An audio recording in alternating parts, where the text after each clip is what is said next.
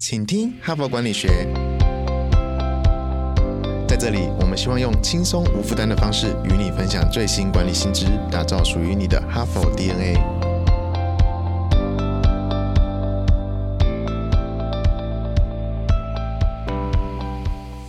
大家好，我是节目代班主持人，哈佛商业评论全球繁体中文版行销总监 Even。这个星期哈帕的主题是绩效管理。不应该是企业杀手。前两天呢，我们用一个实际的个案点出传统的绩效管理问题，然后提供一套新形态的绩效积分卡，让员工可以跨越部门的壁垒，获得共同的成果。不过，无论是从考核制度，或者是从绩效指标来做切入啊，其实都是相对被动的做法。大家可以想象一下，如果你眼前有一个进度条，那我们前两集的进度就是从负一走到零。是不是？虽然采用新的管理方法，呃，但确实更有机会可以提高整体绩效。但是呢，主动性永远是公司高于员工本身，所以我才会说是从负一到零。所以今天这一集我们要继续推进，把进度从零走到一。换句话来说，就是提高员工的主动性。所以来来来，让咱们继续往前走，让我们。与其被动打分数，何不主动的投资生产力？谈到这边呢，我们稍微来跳脱一下啊。呃，伊文这边恳请大家诚实回答一个问题，摸着你的良心，诚实答哦。你觉得昨天不是今天啊，是昨天，昨天的一整天，你的精神好吗？从身体到心灵都有焕然一新、精力充沛的那一种好哦。补充说明，这一题是是非题，所以你只能点头或者是摇头，请选择多记。其实这个问题啊，是来自于一个美国畅销作家，叫做汤姆雷斯。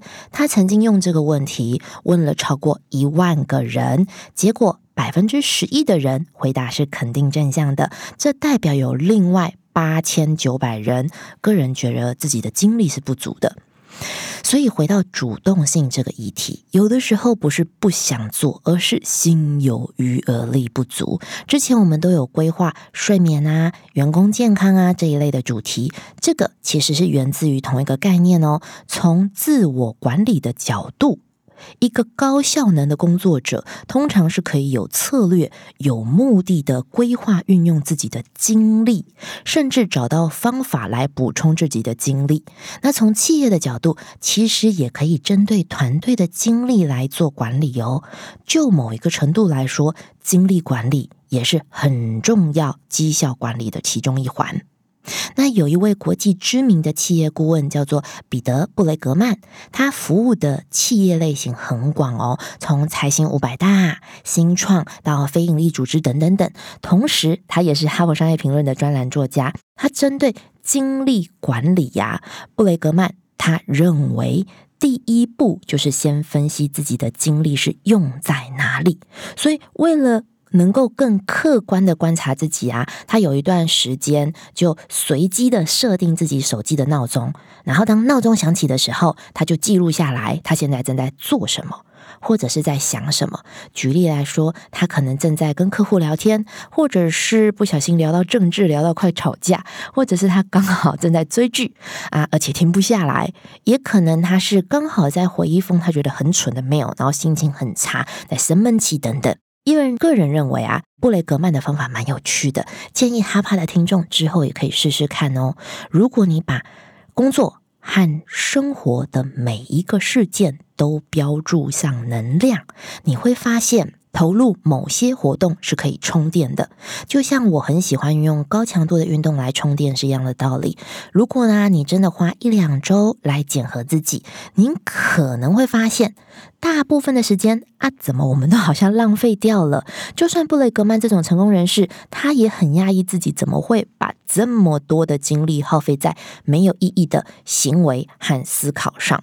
不过呢，也就是因为他做了精力检查这件事，他之后。都可以避免跟客户乱开话题，也可以不要轻易的打开电视，或者是看到愚蠢的 mail，可以用最快的速度回复。可是不要有情绪的积累。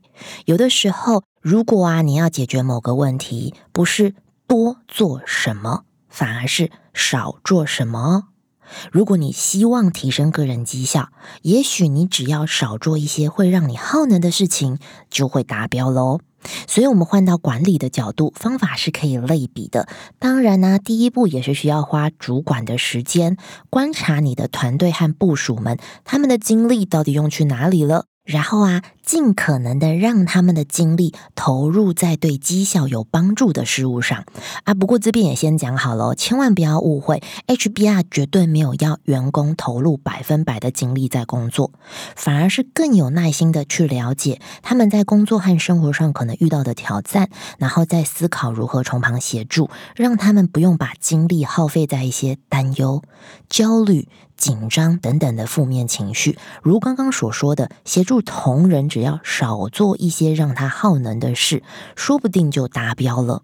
那哈佛大学啊和呢特拉维夫大学的社会系在 HBR 发表一个共通的研究啊，如果企业在三个领域规划一些支持的政策，可以减少压力、改善生产力、提高留任率哦，还有机会让团队更多元化。这三个领域分别是弹性、休假和育儿。接下来我会一一的说明。首先，我们先从第一个领域开始，弹性。这边讲的是。更弹性的工作时间，因为根据研究，百分之八十的员工对自己的工作时间安排是几乎没有发言权的。这是二零一七年的数据，而且调查对象不分职业跟产业哦。举一个例子，像要排班工作的工厂产线员工，或者是饭店的清洁人员，还有百分之七十的员工会在最后一分钟被告知要轮班，有百分之五十的员工会连续轮两班等等这种的。情况之下，如果员工刚好有年纪比较小的小孩，或者是长辈的健康出状况，就不单纯是个人体力的问题了，而是他工作的时候没有办法太专心。好，那如果是不需要排班的工作呢？所谓人生没有惨，只有更惨，因为现在大部分的知识工作者都是随时待命。我有个朋友，甚至刚生产完的第二天还没有拆线，看到客户的电话就下意识的第一秒接起来。嗯哼，这个时候你可能会想啊，诶，那从两年前新冠疫情爆发开始，不是已经很多企业开始接受远距工作，或者是比较弹性的工作模式了吗？这个要从两个时间点来谈起哦。在疫情之前，其实有百分之八十的公司都有规划弹性工时，但大部分的员工并不知道，就算知道也不敢用。为什么？因为他们担心被主管或老板贴上不认真、不可靠或者是不负责任的标签，更担心影响加薪或升迁。那疫情开始之后啊，数百万人被迫转成远距和弹性工作。虽然有很多企业在一开始非常的焦虑，可是事实证明，整体的生产力是没有下降的。企业可以在维持的效率同时啊，又允许员工在工作地点和时间安排上有更多的空间。不过，当疫情一减缓，企业又开始要求员工回到办公室，因为这会让主管比较有安全感。不过，已经有三分之二。的工作者表示，我们回不去了，而且有蛮多有能力的人才干脆直接辞职，也不想重启办公室人生。最近有一项调查，有百分之六十四的顶尖企业员工表示，如果放弃三万美元的加薪，加薪三万哦，就可以不必回到办公室，那么他们愿意放弃这个加薪。其实看到这一段呢，伊文真的有点想要吐槽：如果加薪的幅度提高到四万美金，你是不是就愿意待在办公室了呢？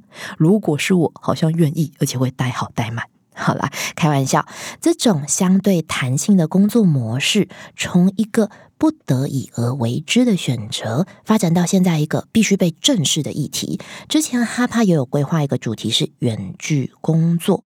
所以，我们回到精力管理的角度，有些工作确实很适合一个人的状态，可以心无旁骛、专心致志，生产力超高。但是，也有些时候需要和团队沟通，而且是面对面的沟通更有效率。这个时候就需要一个群体的工作环境了，这是可以混合混成的哦。我们举例来说，知名的服饰品牌 Gap 曾经就做了一个弹性工时的内部实验，在连锁店面。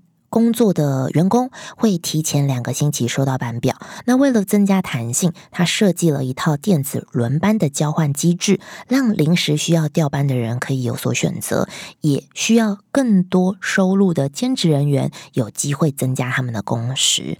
九个月之后，员工表示自己更有能力处理工作和生活平衡的挑战。主管也发现啊。这一些改变是可以被管理的，而且反而更有助于提高员工的士气。同时，Gap 也算了一盘账，发现这样子的改变其实没有为公司带来任何的成本，反而增加了七趴的销售额和五 percent 的劳动生产力。总之，弹性不只是未来工作的趋势，也是提高绩效的一种方式。接下来，我们谈第二个领域是休假。这个概念很简单，就是字面上的意思。不过我们这边谈的休假，不是鼓励员工一直请假，而是放该放的假。这种心态真的很微妙，明明这就是合理的放假，但是却有一种“哎呀，我擅离职守”的感觉。其实主管是可以先为休假做好准备的。具体的做法就是在某些任务上进行交叉训练，或者是备案训练。如此一来，当 A 部署必须要休假的时候，其他人就可以准备好接手。这种训练有一个另外的好处，就是让团队在面对不确定性的时候，反应可以更敏捷。最后一个领域，育儿。OK，来来来，我们整理一下啊，休假加育儿这两个领域合起来是什么？哦，就是产假，还有三个字就是育婴假。这一点呢，HBR 团队也稍微自白一下，在遥想遥远的当年呢，呃，我开始当主管的时候，其实面对部署的休假，尤其是重要的部署，我是会非常紧张的。如果是几天的休假，其实我挡上去就好了。可是如果是产假一个月，工作的交接就是一个问题。那如果是孕假休半年，甚至到两年，那个时候的我真的是想都不敢想。但好几年过去了，生的生，产的产，回来的回来，离开的离开，团队现在已经学会透过管理的方法来降低员工休假期间可能带来的不确定性。因为我宁愿应付这一小段的混乱，也不愿意失去重要的部署。所以，当一个职场的爸爸或者是妈妈，或者是面临呃临时性状况的同仁，的确有许多的难处。如果这些弹性可以减缓他们的焦虑，让他们获得更好的工作状态，何乐而不为呢？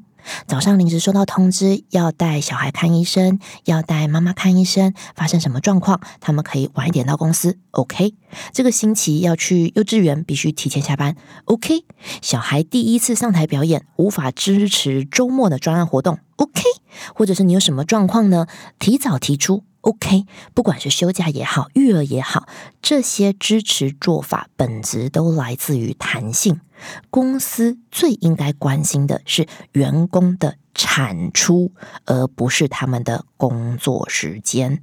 以上所谈的内容呢，来自哈佛的一篇文章，标题叫做《投资员工的工作》。与生活品质可收获惊人效益。医院只有摘要三个领域，至于推动的方法呢？文本当中有提供五个观点，有兴趣的朋友可以到 HBR 的数位版阅读原文。几乎啊，每一个工作者。